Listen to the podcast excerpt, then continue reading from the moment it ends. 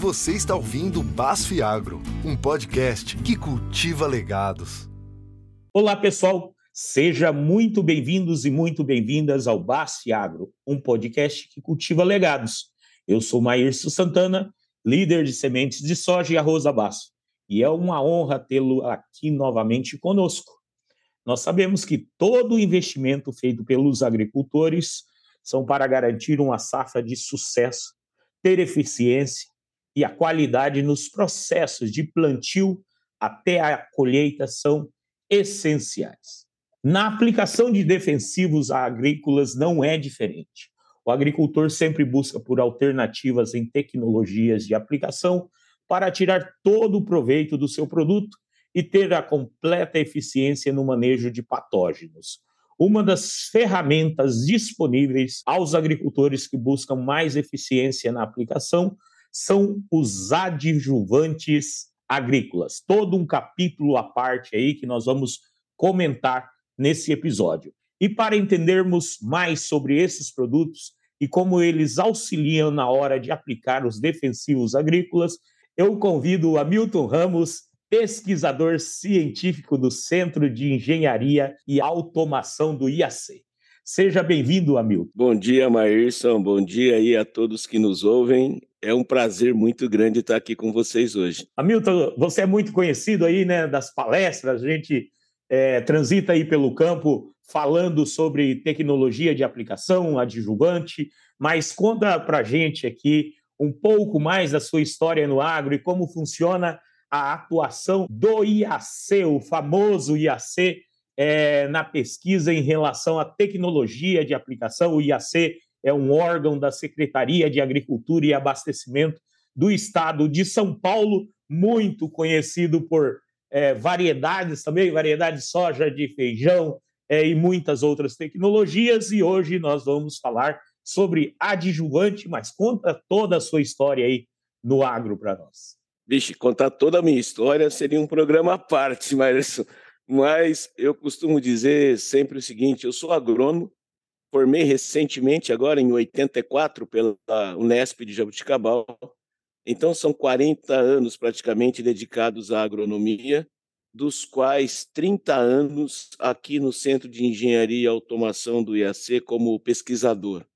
E eu costumo dizer que eu sou um agrônomo que eu nunca tive que trabalhar na vida, porque faz 40 anos que eu faço o que eu gosto e desde a graduação eu me dedico a trabalhar com tecnologia e segurança na aplicação de defensivos, evoluindo aí, transferindo os conhecimentos que, que recebi do meu grande professor e amigo, o professor Dr. Tomamassa Matu, que é o pai da tecnologia de aplicação no Brasil. Então, são 40 anos aí de estrada, fazendo aquilo que a gente gosta, e para mim, esse é o principal caminho de sucesso para qualquer profissional. Maravilha, Milton. E para a gente começar aqui com o básico, né? O que são adjuvantes agrícolas e como eles atuam? Olha, Maerson, adjuvantes são ferramentas que são usadas junto com os defensivos agrícolas para potencializar o seu efeito ou então para atuar no processo de pulverização, melhorando a qualidade da aplicação. Essas são as funções dos adjuvantes dentro de uma cauda de aplicação. E isso, é, nós estamos falando de, de vários tipos de adjuvante e quais são as diferenças entre eles? Vamos lá, vou contar um pouco de história que eu acho que vale a pena, tá? Até 2000 e ainda existe no Brasil uma discussão muito grande se adjuvante deve ou não ser considerado como um defensivo. Tá? Até 2020, ele era considerado como um defensivo e entrava na cadeia de registro. Só que adjuvantes, pela própria definição, eles são é, produtos sem características fitossanitárias e desenvolvidos para serem utilizados em conjunto com o defensivo. Então, pela própria característica, se ele não tem é, se ele não tem característica fitossanitária, ele não é um defensivo, tá? Então, em 2020, quando o Ministério da Agricultura extinguiu a necessidade de registro para os adjuvantes, foi uma bagunça bastante grande, porque aí ele passou a não ter nenhuma regulamentação. E aí as pessoas me perguntam, mas Hamilton, você é a favor de que um adjuvante seja registrado como um defensivo? Não, eu não sou. E por que, que eu não sou? Pela forma de registro de um defensivo.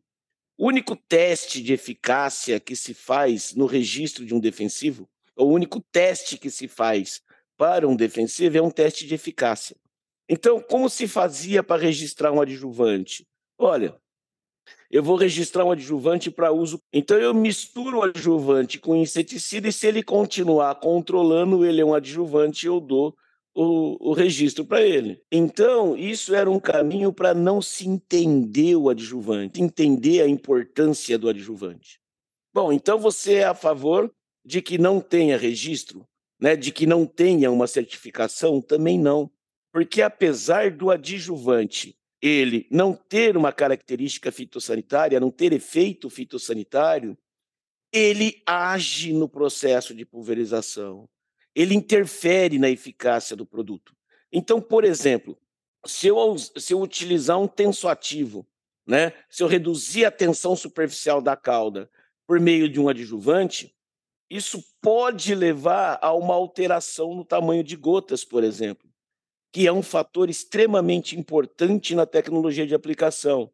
Então, o uso de um adjuvante pode mudar completamente a forma como eu regulo um pulverizador. Então, ele não pode ser um produto a mais a ser colocado no tanque. Então, eu precisaria de uma forma de certificação para ele? Precisaria, mas não é registrá-lo como defensivo. O único sistema de registro de adjuvantes que, pelo menos eu tenho conhecimento, voltado efetivamente para adjuvantes, é o do CPDA nos Estados Unidos. Mas quando você pega lá, eles têm 17, 18 artigos para ou 18 condições para registrar um adjuvante.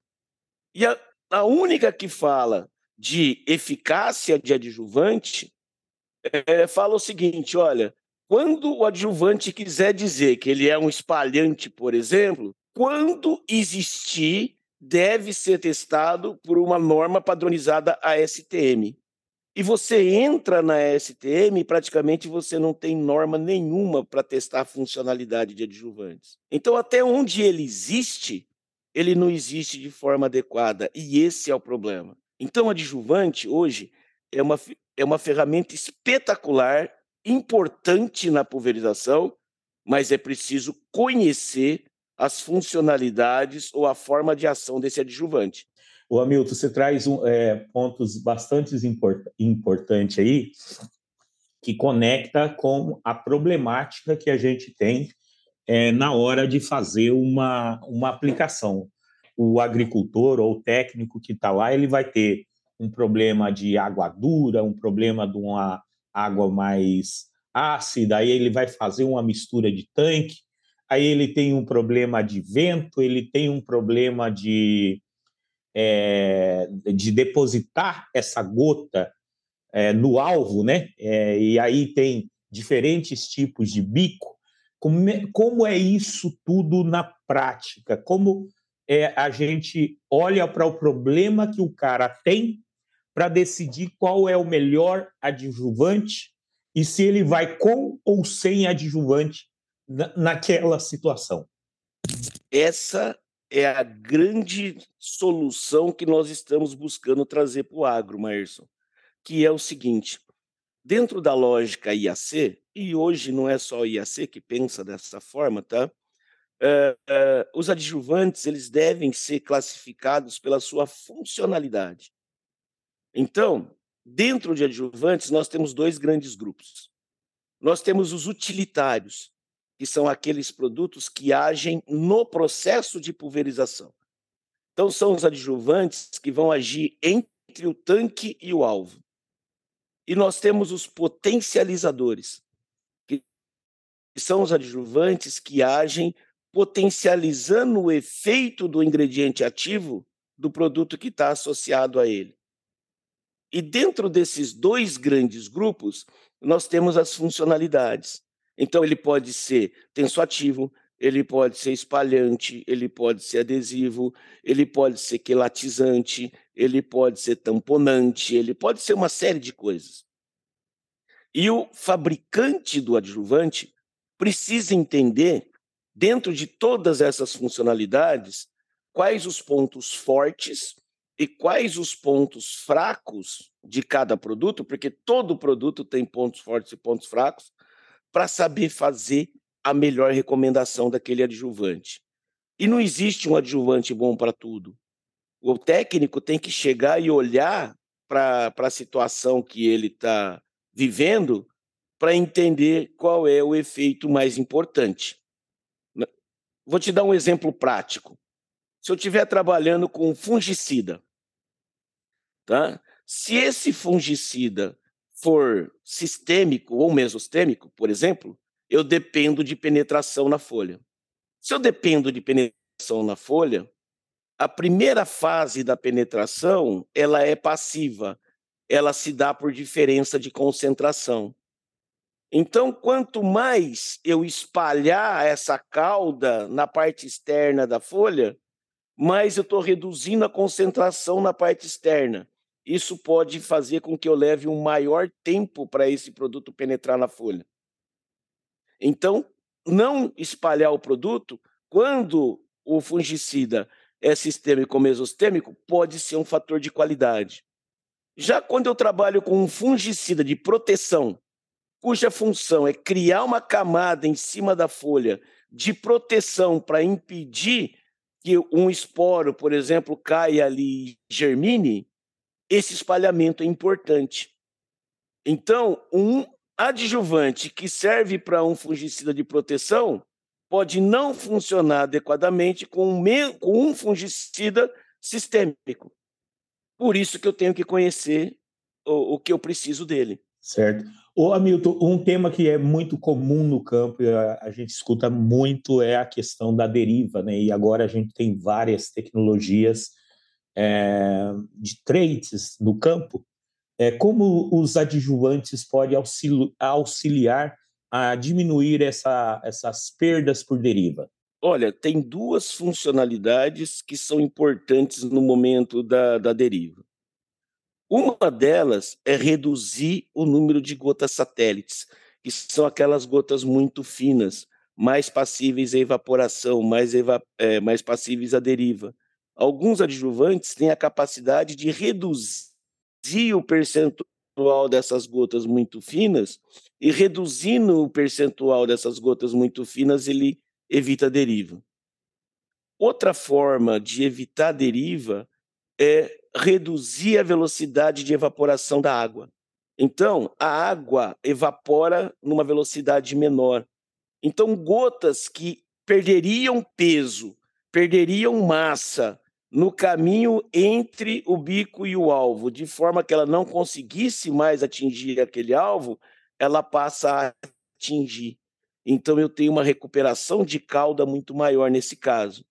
Então, quando tiver pensando em deriva, a melhor opção é buscar um adjuvante que reduza gotas satélites, que interfira no que nós chamamos de PRD, potencial de risco de deriva, que são o percentual da pulverização, do volume pulverizado, que é, é, é produzido com gotas muito finas, e reduzir a velocidade de espalhamento, de evaporação. Esses dois são os dois principais caminhos.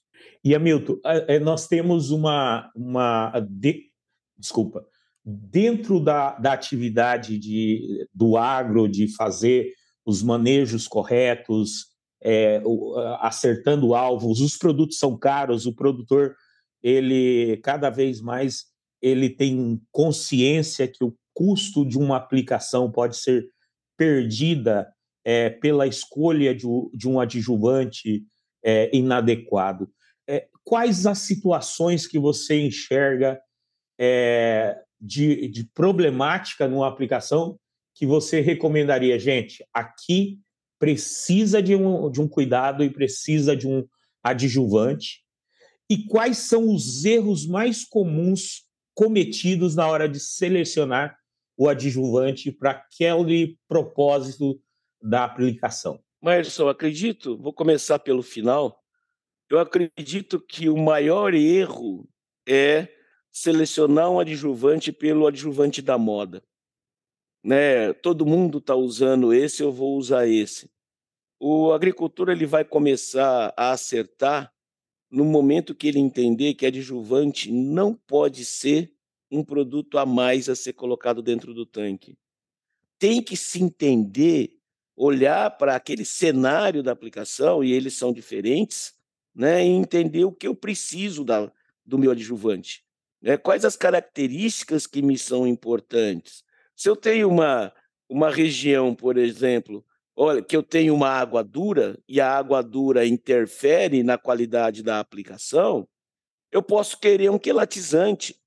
Agora, para usar o mesmo produto numa região onde eu não tenho essa água dura, o efeito quelatizante não é importante. Então, entender o que, que eu preciso do adjuvante é o primeiro passo. E, infelizmente, não só os produtores, mas os fabricantes de adjuvantes ainda não acordaram para isso. E isso tem feito com que não se consiga explicar muitos dos resultados de campo, por exemplo, que, que se tem com adjuvantes. Então, eu sempre digo o seguinte, que não é importante só entender o que, que o adjuvante faz, mas entender o porquê o adjuvante faz. Esse é o principal, essa é a principal é, resposta a se obter. Porque a hora que eu entendo por que, que ele faz aquilo, eu consigo encontrar caminhos. Então, por exemplo, olha, eu tenho é, aí na, na região do, do Piauí, do Mato Grosso, né, a, a famosa Matopiba, é, se tem um problema muito sério de água na aplicação. As áreas são muito grandes e nem sempre se tem uma, uma fonte de água muito próximo. E hoje o caro da aplicação não é o produto, o caro é a água porque é o que se aplica em maior quantidade hoje. Então, trabalhar com tecnologias que permitam usar menores volumes de água é o que está todo mundo buscando. E nesse sentido, você trabalhar com adjuvantes que te proporcionem um alto grau de espalhamento, para que a cobertura do seu alvo seja dada não pelo volume de água que eu estou usando, mas por, pela área, pela maior área coberta, por cada gota que chegar naquele alvo, é extremamente importante. Então, trabalhar nessas áreas com adjuvantes com uma alta capacidade de espalhamento, nessas situações de uso de baixo volume de água, é extremamente interessante. Agora, se eu trabalhar situações onde o volume de água é maior, Vamos pegar um HF, por exemplo. Tá? Então, eu já trabalho com volumes de água maior. Se eu pegar esse mesmo adjuvante, que é extremamente importante, interessante, nessa situação do matopiba, e for levar para o HF, eu posso prejudicar a aplicação. Porque, como eu aumento muito o espalhamento e os volumes são maiores, gotas que não coalesceriam, gotas que não se juntariam, elas vão se juntar na folha e passam a escorrer. Então, no final da pulverização, a quantidade de ativo parando na planta é menor. Então, esse mesmo adjuvante, que é uma, uma ferramenta muito importante lá, passa a ser um fator de prejuízo nessa outra situação. Então, precisa se entender efetivamente do adjuvante o que eu quero que ele faça, o que eu preciso que ele faça. A partir do momento que eu conheço o cenário e entendo o que eu preciso que ele faça, e dependendo do sistema de cultivo, que eu preciso que ele faça vai ser diferente, aí então buscar dentre os adjuvantes disponíveis no mercado qual é a melhor opção para mim. Maravilha, você tocou num ponto muito interessante que a gente discute muito com os agricultores nessas visitas, que é o volume de cauda. É, existe toda uma discussão, já tem gente usando 10, 15 litros, dependendo do equipamento, só que sempre vem aquela questão das misturas, né, Hamilton? É, todo mundo quer eficiência, o clima esse ano em algumas regiões deu uma complicada aí nas entradas da lavoura por excesso de umidade. Aí na hora de fazer o fungicida, o herbicida estava atrasado, é, existia a tentativa de misturar isso mais um micronutriente ou no Mapito aqui foi muito comum tentar colocar alguma alguma solução ali para diminuir o estresse hídrico na planta. E isso tem consequências do pH, né? Na, na hora que eu começo a misturar um monte de coisa ali, eu mudo a química da cauda, né? É, como é que eu junto tudo isso? Quem pode instruir o agricultor? Que cuidados ele tem? Como é que ele mede essa, essa problemática das misturas e como os adjuvantes podem ajudar nisso, Milton? Olha, Maírson, mistura ainda é um problema bastante sério. Tá? Eu trabalho bastante com isso já há algum tempo, e esse há algum tempo é um pouco mais de 20 anos aí. E, e eu tenho algumas, algumas uh, dúvidas bastante grandes com relação à mistura. Porque, por exemplo, hoje, quando se fala em compatibilidade no campo, principalmente nessa, nessa região, é muito comum técnicos orientarem para fazer o teste da garrafa, né? Que você coloca lá numa garrafa PET, agita, deixa 15 minutos e analisa se tem separação de fases, tal. É, eu costumo dizer que quando você tem separação de fases, quando você tem formação de grumos, etc., é o melhor dos mundos na incompatibilidade. Por que, que é o melhor dos mundos? Porque você consegue ver, você consegue enxergar que ali tem uma incompatibilidade.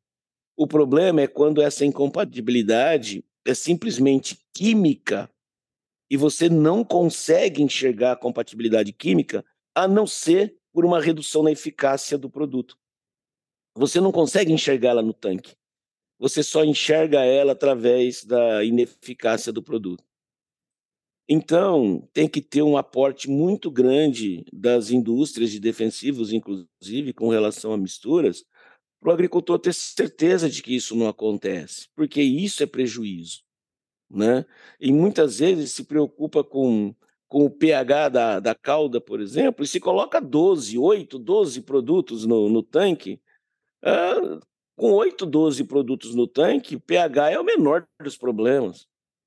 Né? pH é um, um, problema, ainda mais hoje, você coloca 8 a 12 produtos e, e, e trabalha com calda pronta, onde essa mistura vai ficar 8, 10 horas dentro de um tanque sob agitação até ela ser aplicada. Então, uma coisa é você fazer a mistura e já aplicar. É um cenário. Outra coisa é você pegar jogar esse produto no tanque e aplicar daí 10 horas. Eu vou tentar te dar um, um exemplo, até para quem está nos ouvindo poder entender essa preocupação, e eu vou até para a área de biológicos para entender melhor, tá? Que é o seguinte: uma, uma grande preocupação minha é o efeito da pressão em agentes biológicos. Sempre foi. Então, o que, que acontece? Eu tenho um fungo dentro da cauda, ele é um ser vivo, ele é uma planta, a, a grosso modo. E o que, que acontece com esse ser vivo? Se você pegar um ser humano fazendo mergulho no mar, a cada 10 metros que ele desce ou sobe, você tem que parar um a dois minutos para um equilíbrio de pressão no seu corpo, porque senão você morre de embolia. Tá? Quando você joga esse microorganismo dentro do tanque de um pulverizador, ah, 10 metros de coluna da, 10 metros de coluna d'água é um bar de pressão. Ótimo. Então, a cada um bar de pressão, você precisa um equilíbrio para não morrer de embolia. Você joga um, um, um, um, um ser vivo dentro do tanque, um fungo dentro do tanque, e você traz ele de 4 bar para zero, de 7 bar para zero, em fração de segundo. Porque enquanto ele está na barra, ele está a 4 bar. Saiu pelo bico, é zero. Concorda? Então você está tá impondo uma despressurização nesse, nesse agente biológico extremamente elevada. Ótimo. Essa despressurização interfere a eficácia desse agente biológico? Nós já fizemos alguns estudos aqui há cerca de 15 anos atrás com alguns agentes biológicos utilizados na época, né, de fazer a mistura, fazer passar essa mistura por um, por um tanque com diferentes pressurizações e entender a atividade desse microorganismo depois, e nós não tivemos influência. E por que que não? Porque, na realidade, a grande maioria do que está naquela formulação são esporos. Então, a pressão interferiu. Só que hoje, o que está acontecendo? Se está usando agente biológico em cauda pronta e fazendo essa, essa aplicação oito horas depois do preparo. Ótimo. Assim que, eu, assim que eu joguei esse fungo dentro d'água, que é como se tivesse é, jogado um produto químico e a reação tivesse iniciado, tá? A hora que eu joguei esse fungo na água, esse esporo ele vai absorver água e ele começa a germinar. Então, oito horas depois, porcentagem de esporos já germinados é muito maior e provavelmente cai a resistência do esporo. E eu vou fazer a mesma aplicação. Então, o resultado do mesmo produto aplicado imediatamente depois de preparo pode ser diferente do mesmo produto aplicado oito horas depois do preparo. Perfeito. E isso é muito comum, né, Hamilton? A gente vê no campo é, os inícios das aplicações, às vezes, terem mais eficiência, aí a hora que está fechando o talhão, é, ou não controlou a doença, ou tem um surto novo de pragas naquele canto de talhão, né? Exato, e, e essa reação química pode explicar isso, Maírson, né? mas ela tem que ser estudada.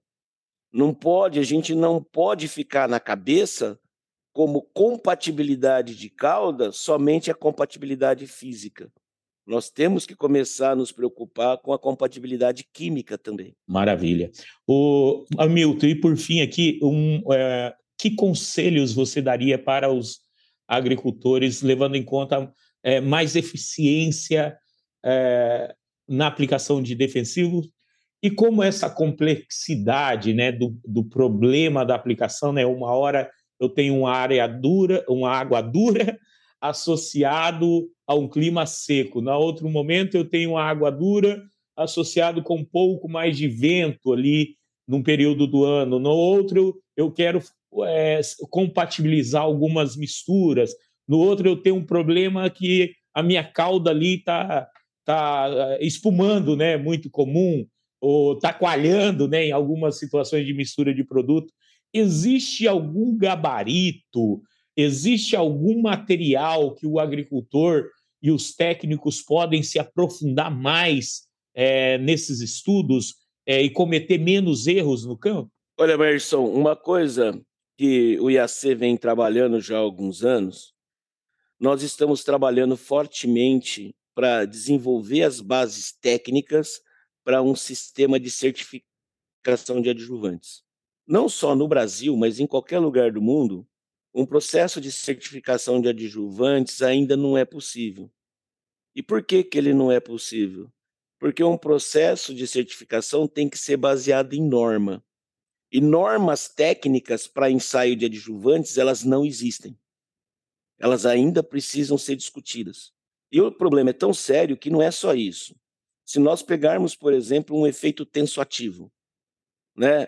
é fácil você pegar um, um tensiômetro e analisar aí o efeito tensoativo de caudas de, de, de adjuvantes.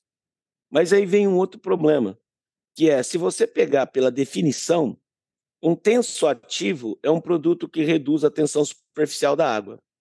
Tensão superficial da água é 72,5 milinewtons por metro a 20 graus centígrados. Então, pela definição, um produto que trouxesse para 68 já seria um tensoativo. Mas qual é a aplicabilidade disso no campo? Então, mesmo quando a gente tem o método, nós não temos parâmetros de qualificação para a agricultura. ou seja, o que é um bom tensoativo, o que não é um bom tensoativo. E é nisso que a gente vem trabalhando, no desenvolvimento dos métodos e no desenvolvimento dos parâmetros de quantificação, para que mais para frente isso possa ser transformado em norma e, uma vez transformado em norma, possa ser a base de um processo de certificação de adjuvantes no Brasil. Então, hoje nós não temos isso. Hoje nós temos algumas funcionalidades vidos e já validados pelo IAC. Então, com base nisso, nós temos o nosso programa de adjuvantes da pulverização e dentro do programa de adjuvantes nós temos o nosso selo de não é certificação, né? Mas é um selo de, de do programa de adjuvantes mostrando que alguns fabricantes de adjuvantes que apoiam a ideia de um projeto de certificação é, mandaram seus produtos para ensaiar dentro do, do IAC. Então, para aquelas que nós já estamos estudando, esses fabricantes possuem um laudo técnico por funcionalidade de como que esse produto age dentro de cada uma daquelas funcionalidades. Com essa recomendação técnica, com esse laudo técnico, o agricultor consegue identificar qual é o melhor é, programa para ele, mas ele precisa conversar com o representante do adjuvante que o atende. E o passo anterior para poder usar esses dados técnicos é é aquilo que eu disse. O agricultor tem que se preparar para chegar no cenário dele e entender quais os problemas que eu tenho, você citou agora aí um monte de problemas que podem dar. Então ele tem que olhar para o cenário dele e entender quais os problemas que eu tenho. Esse problema pode ser sanado pelo uso de um adjuvante? Ótimo. Identificou os problemas e que eles podem ser sanados, a partir daí é entrar em contato com representantes de adjuvantes para entender qual deles possui a melhor ferramenta para aquele uso específico. Só assim nós vamos conseguir trabalhar a qualidade de adjuvantes na agricultura. Maravilha. E, e essas, esses produtos eu posso mandar para o IAC como? É, você deixa o endereço, eu entro no site? O caminho é o seguinte: é, a empresa de adjuvante envia um e-mail para engenharia@iac.sp de São Paulo.gov www.laboratório.br. Esse é o e-mail do laboratório. Nosso pessoal de laboratório vai estar preparado para atender a todos os questionamentos, a todas as necessidades. Uma coisa que eu, que eu quero deixar muito claro, Maírson, é o seguinte: uh, o objetivo do IAC é criar diferencial técnico para as empresas e nunca comercial. Então, se uma empresa mandar para o IAC, ou quiser mandar para o IAC, é, o produto dele, junto com outros, outros com oito outros produtos de mercado, para entender como que ele está se comportando dentro de uma característica X, nós não fazemos esse ensaio. Tá? O cliente do programa adjuvantes é o fabricante do adjuvante. Nós vamos fazer os ensaios do produto dele, e orientar esse fabricante sobre como trabalhar melhor e mais tecnicamente o produto dele no campo. Onde o produto é bom e quais os cuidados que ele deve tomar. Então, essa é a ideia. Se alguém quiser que nós façamos comparativos comerciais, nós não fazemos. A IAC, o objetivo do IAC é ser a ferramenta técnica do fabricante de adjuvante para melhorar a qualidade e o posicionamento do produto dele no campo. Maravilha, Hamilton. Eu te agradeço muito por ter topado conversar aqui conosco. Você é sempre bem-vindo aqui na nossa casa. Eu é que agradeço aí pela oportunidade, Maírson. Estou aí sempre à, à disposição para quando precisarem. E fica aqui um convite a vocês, aquelas pessoas que estão nos ouvindo, aos fabricantes de adjuvantes que estão nos ouvindo, né? É, nós temos prazer também, se alguém quiser conhecer um pouco mais sobre o projeto, conhecer os laboratórios, conhecer outros programas que nós temos aqui no, dentro do Centro de Engenharia, é só entrar em contato por esse mesmo e-mail. Nós temos prazer em agendar e receber todos aqui e discutir nossas atividades, tá bem? Muito obrigado de novo a todos aí e até uma próxima oportunidade. Com certeza, e a todos que nos acompanham aqui, conecte esse episódio a outros de tecnologia de aplicação. É, existem outras passagens é, durante episódios de culturas também que a gente toca no tema. E eu agradeço mais uma vez por nos acompanhar aqui. Nós te esperamos no próximo episódio do Basf Agro, um podcast que cultiva legados. Acompanhe as redes sociais da Basf para se manter informado sobre os próximos programas. Os links estão na descrição deste episódio. Até a próxima!